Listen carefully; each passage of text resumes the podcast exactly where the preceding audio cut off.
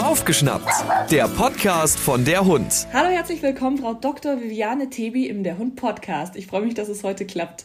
Ja, auch herzlich willkommen und vielen Dank ähm, für die Einladung. Und genau, ich freue mich auch immer, schöne Neuigkeiten zu verbreiten, hoffentlich. Total, auf jeden Fall. Frau Dr. Tibi, ich habe mal so ein bisschen recherchiert und gesammelt. Also Sie sind Tierärztin mit dem Zusatz Verhaltenstherapie. Sie sind auch Chiropraktikerin.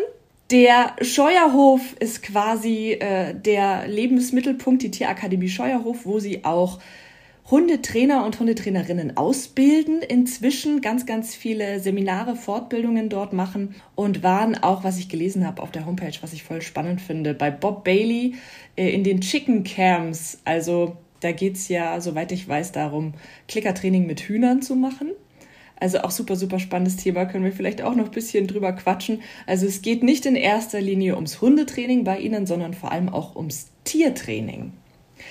Sie haben ganz, ganz viele Bücher geschrieben, unter anderem das Handbuch für Hundetrainer, Verstärker verstehen, das große Schnüffelbuch. Und jetzt kommt ein neues Buch. Da wollen wir uns ganz besonders heute mit beschäftigen. Und zwar heißt das Schlüsselmomente, Tiertraining als Lebensphilosophie. Das klingt ganz bedeutungsschwanger, worum es da geht. Das werden wir gleich bequatschen. Und äh, was ist denn Ihnen so am wichtigsten, wenn es ums Tiertraining, wenn es ums Hundetraining geht? Also was ist so der Bereich, weil die, die Bücher, die Sie geschrieben haben, sind ja ganz vielfältig, sind ja ganz, ganz viele Themenbereiche. Was ist so der Bereich oder vielleicht auch die Bereiche, die Sie ganz besonders interessieren? Genau, mein, meine Arbeit geht hauptsächlich ums Menschentraining. Ja. ja, weil ähm, von Bob Bailey haben wir in den Hühnermodulen immer so schön, schön gelernt, willst du das Verhalten deines Gegenübers ändern, musst du dein eigenes Verhalten ändern. Das heißt, es geht immer wieder darum, dass wir unser eigenes Verhalten ändern können. Ähm, die Tiere sind im Prinzip nur wie so eine Art ähm, Zeiger ähm, oder ja, wie so ein Thermostat oder sowas, wo wir erkennen können, oh, da müssen wir was an unserem Verhalten ändern. Und ähm, das ist eigentlich der spannende Part. Das heißt, ähm, all die vielen verschiedenen Bücher oder so, die ich gemacht habe oder die wir hier auch im Team gemacht haben, ähm, da geht es eigentlich darum, dass wir unser Verhalten ändern müssen. Und das ist ja eigentlich das Allerallerschwerste. Ja, Aber wenn wir das können, dann geht es uns im Leben viel leichter. Das ist dann der Vorteil an der Sache. Denn wenn ich mein Verhalten ändern kann, wann immer ich will, dann ja, ist das Leben leicht. Ja, wir haben es hier, also ähm, wir sind ja zu dritt in der Tierakademie. Das heißt, es ist noch die Lisa Peitz und die Michaela Haares und wir sind seit über, ja, bald 25 Jahren ein Team. Und ähm, sowas schafft man, wenn man sein Verhalten ändern kann. Ja, das heißt, wenn, wenn ich zum Beispiel irgendeinen Fehler mache, den ähm, die anderen nerven, dann können die ihr Verhalten ändern. Ähm, oder wenn die anderen was machen, was mich nervt, dann kann ich mein Verhalten ändern. Ähm, das heißt, das wird auf einmal sehr leicht alles letztendlich. Genau, und darum ging es mir dann auch ähm, in meinem neuen Buch, dass ich einfach auch zeige, ähm, wie viel wir vom Training wirklich fürs Leben lernen können und dass uns das da wirklich ähm, sehr unterstützen kann und sehr viel weiterbringen kann. Es ist unfassbar spannend. Es geht eigentlich um die Dinge, die nicht so klar greifbar sind. Weil klar, wir haben die Lerntheorien, wir haben äh, Trainingskonzepte, die wir irgendwie kennen, die auch bewährt sind, die auch funktionieren. Aber eigentlich geht es ja darum, ähm, was, was da sonst noch so dazu gehört.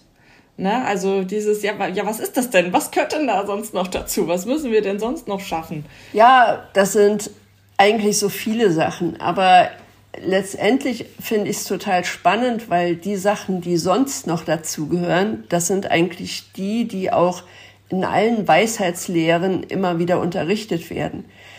Ja, das heißt zum Beispiel ist ein ganz wichtiges Thema im Hier und Jetzt sein. Weil ich beobachte immer wieder Menschen, die das Tier von gestern trainieren, wie ich das ausdrücke. Das heißt, ja, gestern hat der Hund, was weiß ich, einen anderen Hund angebellt, also muss ich heute entsprechend mich verhalten. Und ähm, na klar, wenn ich einen Hund habe, der ähm, ein bestimmtes Problemverhalten hat oder so, soll ich nicht unachtsam sein. Das meine ich damit gar nicht. Aber ich muss nicht das Verhalten von gestern auch heute wieder erwarten. Und das machen aber die meisten Menschen. Ja, das machen sie ja auch nicht nur mit ihren Tieren, das machen sie ja auch mit, mit anderen Menschen. Ja, zum Beispiel, wenn meine Mutter sagt, äh, aber du hast doch sonst nie Spinat gemocht. ja, dann ist das vielleicht schon zehn Jahre her und ganz, ganz lange mag ich schon Spinat. Aber ähm, wir neigen dazu, ja, sowohl das Verhalten von gestern zu sehen bei unseren Tieren als auch bei anderen Menschen. Und das ist so schade, weil wir dann so viel verpassen von dem, was im Augenblick passiert. Und ähm, gerade mit den Hunden ist es total wichtig, dass man sehen muss, was ist hier und jetzt angesagt. Ja, sowohl dann für mein Training, damit ich in meinen Reaktionen schnell genug bin, weil wenn ich immer bei dem Verhalten von gestern bin, dann bin ich immer zu langsam. Und ähm, deswegen ist das ein ganz, ganz wichtiger Punkt, den man lernen kann, dass man zwar ähm, achtsam ist immer, aber eben ich muss nicht erwarten, dass der Hund dasselbe macht wie gestern. Weil je mehr ich das erwarte, desto größer wird die Wahrscheinlichkeit, dass er das tut. Und ähm, genau, deswegen müssen wir immer wieder lernen, einfach jetzt zu sein, hier zu sein, alles wahrzunehmen, auch uns selber wahrzunehmen. Ja, gerade das schöne Beispiel ähm, Hundebegegnungen. Ähm, meistens ist es doch so, der Mensch halt hält als erstes die Luft an. Ja, und was gebe ich damit für ein Signal an den Hund? Wenn ich das aber direkt wahrnehme, weil ich sehr im Hier und Jetzt bin, kann ich sagen, oh, ich habe meine Luft angehalten, ich könnte mal weiteratmen, ähm, um damit meinem Hund auch zu zeigen, da passiert gar nichts Schlimmes. Aber wenn der Mensch seinen, seinen Luft anhält und vielleicht nur die Schultern anspannt, ich sage das dann immer, dann ist es so, als hätte ich Blaulicht auf dem Kopf. Ja, und warum soll ich Blaulicht auf dem Kopf haben, wenn da hinten nicht was ganz Gefährliches kommen müsste? Das heißt, eigentlich gibt der Mensch alle Signale dazu, dass der Hund gleich in die Leine schießt und losbellt. Und wenn ich sehr im Hier und Jetzt bin und das einfach wahrnehme und dann auch ähm, immer mehr lernen kann, das abzustellen, dann kann ich auch meinem Hund sehr viel helfen. So einfach. ja, man, man ist halt sowohl Hund als auch Mensch so ein bisschen Ergebnis von den Erfahrungen auch. Und ich, gerade bei den Hundebegegnungen, das funktioniert ja schon automatisch, dass man am Horizont einen anderen Hund sieht, wenn man eben einen Hund hat, der da so Problematiken hat und selber schon so zusammenzuckt und sich denkt, oh, scheiße, das ist ein anderer Hund. Oh Gott, jetzt ist der auch noch groß. Oh Gott, jetzt ist der auch noch unangeleint. Und äh, dieser Adrenalinstoß kommt quasi schon ganz automatisch in einen rein und man denkt sich so, oh no, wie kriege ich das weg? Erstmal, also im Hier und Jetzt sein, ist erstmal wahrzunehmen und dann eben zu merken, oh, ich halte die Luft an. Ich könnte mal ganz tief einatmen. Ja, und ich könnte mal üben, doppelt so lang auszuatmen, dann wie ich einatme. Ähm, dass ich selber in die Ruhe komme. Ich könnte gucken, dass ich ähm, die Leinenhand ähm, wirklich stark festhalte, mich auch stabil hinstelle, aber ansonsten gucke, dass ich alles locker lasse. Ja, also wie gesagt, ich halte die Hand zu, die Leine ist sehr stabil gehalten für alle Fälle. Ich stelle mich sehr stabil hin, ähm, stehe gut in meinem Schwerpunkt aber ansonsten konzentriere ich mich echt darauf, alles locker zu lassen. Ja, ich konzentriere mich darauf, dass der Hund ruhig ist. Ähm, ich, wie soll ich sagen, ich beame sozusagen die Gedanken zum Hund rüber, atme du auch mal ganz tief durch. Und wenn ich das selber dem Hund vormache, dann gebe ich dem Hund schon ein gutes Vorbild. Ja, und Hunde gucken so viel von uns ab. Deswegen hilft das sehr viel. Also ich habe ganz, ganz viel, wenn ich ähm, mit Problemen bei ähm, Hundebegegnungen arbeite, mit ähm, Hundehaltern, dann ist das überwiegend Arbeit mit dem Menschen. Ja, dass der Mensch in solchen Situationen entspannen lernt. Man kann auch noch schöne Bilder dazu nehmen. Ähm, ich sage mal, für mich ist das schönste Bild ähm, heiße Badewanne mit ganz viel Schaum. Ja, das ist für mich so ein Bild der puren Entspannung. Aber das hat ja jeder anders. Jeder muss sich sein Bild finden.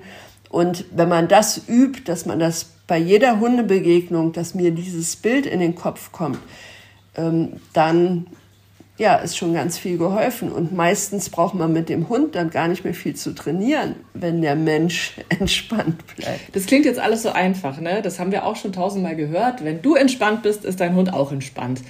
Aber ich glaube, die Kunst liegt genau darin, den Menschen darin zu schulen, wie bin ich denn entspannt, gerade in solchen Situationen.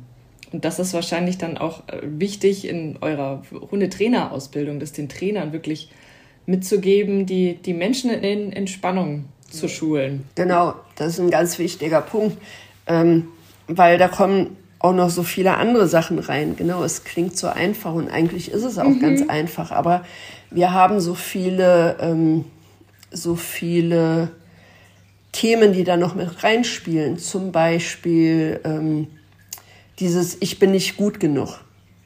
Ja, also das kennt ja fast jeder. Ich bin nicht gut genug. Und wenn man jetzt diese Übung bekommt, entspann doch einfach mal in Anführungsstrichen bei einer Hundebegegnung. Und man kann das nicht auf Anhieb, was ja auch nicht schlimm ist. Ja, also, also echt, wenn wir so lange ähm, anderes Verhalten schon gefestigt haben, ist das ja ganz normal. Das heißt, es müssen ja erst im Gehirn andere Verschaltungen gebildet werden. Das heißt, es braucht ja auch Wiederholungen.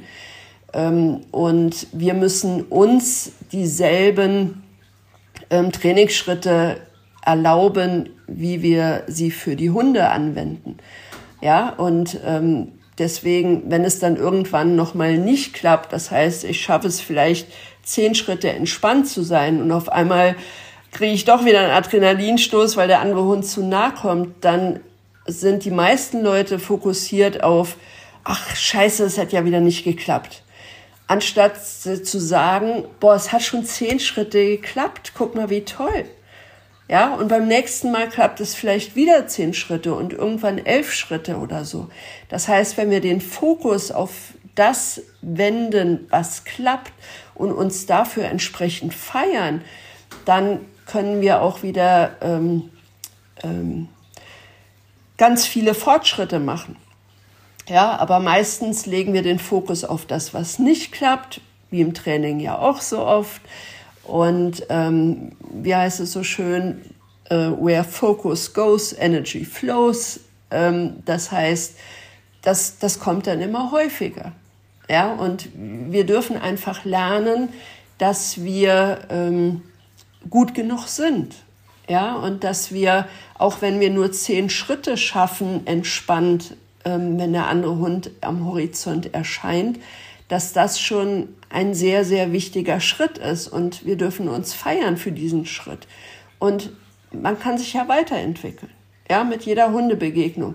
Ob ich jetzt mit jeder Hundebegegnung ähm, weiter übe, im Stress zu sein und äh, so einen Teufelskreis entstehen zu lassen oder ob ich mit jeder Hundebegegnung übe, einen Schritt weiter entspannt zu sein. Das macht einen riesen Unterschied mit der Zeit und hat noch so viel Auswirkungen auf alles andere im Leben, weil ähm, das wird nicht spurlos an einem vorübergehen, dass man sich auf einmal auf das konzentriert, was funktioniert. Ja, das heißt, das ändert dann so viel im Leben und das macht das Leben einfach viel schöner. Total. Also es ist ja wirklich so was ganzheitliches, nenne ich jetzt mal. Also man, man muss die eigene Sichtweise ändern. Das ist auch so ein bisschen Persönlichkeitsarbeit, oder? Ja. Und auch ähm, in gewisser Weise auch lernen, die eigenen Emotionen zu kontrollieren. Ja. Also super, super spannend.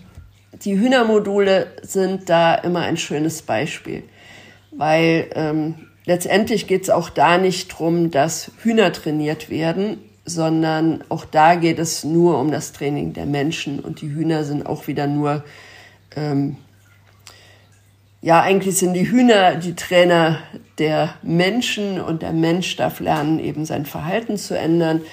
Und da sieht man auch so schön, wie wir mit unserem Denken das Verhalten der Hühner bestimmen. Das heißt, was soll ich, da hatte ich Menschen im Kurs, ähm, es ging darum, dass das Huhn laufen soll. Also es war eine Aufgabe, wo es über einen zwei Meter langen Tisch eben eine Acht laufen soll. Ähm, und das Huhn lief nicht. Und die Trainerin sagte, oh, mein Huhn läuft nicht. Und normalerweise macht das Huhn das, weil der Trainer es so belohnt hat. Aber das merken die Trainer nicht. Und es war am Anfang vom Seminar und wir haben dann das Huhn ausgetauscht, weil wir gedacht haben, okay, komm, machen wir es ein bisschen einfacher am Anfang. Ähm, und dann kam es, wie es kommen musste. Das neue Huhn lief auch nicht. Und dann, äh, wir haben es sogar noch ein drittes Mal getauscht und da haben wir extra getestet, dass das Huhn läuft. Das heißt, wir haben die Aufgabe ähm, ein Stück schon vortrainiert. Also es war sicher, das Huhn kann laufen. Und ähm, auch dieses dritte Huhn lief nicht. Und dann haben wir sozusagen unseren Schwindel aufgeklärt, weil es darum geht, dass die Trainerin erkennen musste, dass es an ihr liegt und nicht an dem Huhn. Und das ist eben so ein schönes Beispiel. Das heißt, mit unserem Denken, dass wir sagen, ja, mein Huhn läuft nicht, kriegen wir hin, dass das Huhn nicht läuft. Das heißt, wir dürfen lernen, unsere Gedanken immer mehr zu kontrollieren, weil ähm, ja, im Training heißt es immer so schön, du bekommst das, was du verstärkst und nicht das, was du willst. Und ähm, ganz oft verstärken wir halt unbewusst das, wo wieder unsere Gedanken sind. Und ähm, genau, deswegen ist wichtig, dass man immer das sieht, was man haben möchte und nicht das sieht, was man nicht haben möchte. Ja, auch wieder bezogen auf die Hunde. Wenn ich möchte, dass der Hund beim Rückruf kommt, dann muss ich einen zu mir kommenden Hund vor meinem inneren Auge sehen wenn ich einen Hund sehe, der wegläuft oder wenn ich denke, oh Gott, jetzt rennt er auf die Straße, dann ähm, mache ich die Wahrscheinlichkeit, dass der Hund kommt, sehr viel geringer. Ja, das heißt, ich muss mich so weit fokussieren lernen, dass ich wirklich den Hund auf mich zukommen sehe. Oder wo man es oft auch hat, ist bei der Pleibübung mit Hunden. Die meisten Leute ähm, machen die Pleibübung und haben schon im Kopf, wie der Hund aufsteht. Ja, das heißt, sie, sie bewegen sich entsprechend vorsichtig oder so, ähm, anstatt im Kopf zu haben, wie der Hund wie angewurzelt liegen bleibt. Und dann bewegt man sich ganz anders und dann kommt ein ganz anderes Ergebnis beim Hund bei raus. Das heißt, wir dürfen lernen, unsere Gedanken auf das zu konzentrieren, was wir haben wollen, und nicht auf das, was wir nicht haben wollen. Und auch damit lernen wir wieder ganz viel tolle Sachen fürs Leben. Ja, also das alleine regelt es natürlich nicht. Ne? Ich muss trotzdem gewisse Lerngesetze beachten. Ich muss wissen, äh, wie ich meinem Hund äh, irgendwie Verhalten beibringen kann. Aber das ist trotzdem eben ein wahnsinnig, wahnsinnig wichtiger Punkt. Jetzt sagen vielleicht einige, das ist so ein bisschen esoterisch. Was sagen Sie den Menschen? Die sagen, ach, na ja, das ist ja alles nur esoterischer Quatsch. Ähm, was sage ich denen? Ähm, wer heilt, hat recht. Ich habe dafür ganz schnelle Erfolge. Ähm, wenn ich den Menschen sowohl, wie soll ich mal sagen, in der Trainingstechnik unterrichte, als auch im richtigen Denken und Fühlen dazu. Ja, dann ähm, sieht es manchmal aus wie Zauberei, weil wir so schnell Verhalten geändert kriegen. Und ja, da kann ja jemand sagen, es ist so esoterisch, das stört mich dann nicht, weil ich möchte Ergebnisse haben. Ja, und gerade die Dinge, die, die sich nicht so greifen lassen, die man nicht so sieht, spielen halt eine ganz große Rolle. Also ich kenne das auch, ähm, ach, man kann es natürlich nicht beweisen, ne? das ist irgendwie nichts, wo man Studien machen kann oder nur schwer. Diese Situation, man hat einen bellfreudigen Hund, man geht in ein Hotel und denkt sich, boah, halt, halt bloß die Klappe, sei halt bloß still, sei halt ja nicht peinlich. Und wenn man mit dieser Einstellung reingeht, pff, Bell halt, mir doch wurscht, dann macht's der Hund auch meistens nicht. Also total, total bescheuert und das lässt sich nicht erklären, aber es ist so. Ja. Und es gibt immer mehr Studien dazu. Also es gibt immer mehr Studien auch zu ähm, wie wichtig Gefühle sind ähm, im Training und zwischen Tier und Mensch. Also es ist schon auch ein ganz spannendes Thema, was gerade immer mehr auch untersucht wird. Ähm, und ja, es bleibt einfach spannend, was da rauskommt, obwohl meine Erfahrung immer ist, dass die Studien immer zehn Jahre hinter der Praxis zurück sind. Aber ist ja egal. Irgendwann wird es kommen für die Leute, die da Studien brauchen und die nicht auf ähm, Erfahrung vertrauen, sage ich mal. Die beiden Stichworte, die es da gibt, das ist Koregulation. Ja, da, da wird einiges geforscht und Polyvagaltheorie und das Thema optimistische Tiere. Ja, das, das sind so drei Stichworte, ähm, die jetzt eigentlich ja relativ neu sind und die ähm, in diese Felder so reingucken und es ist ganz spannend, was da auch entdeckt wird. Ich habe ja gesagt, äh, zu diesem Hühnerklickern, das ist total spannend. Vielleicht können Sie uns da noch einen kleinen Einblick geben für Leute, die jetzt da gar nichts damit anfangen können was, was macht man denn mit den Hühnern? Warum macht man das? Warum ist das so spannend, gerade auch für Trainer und Trainerinnen?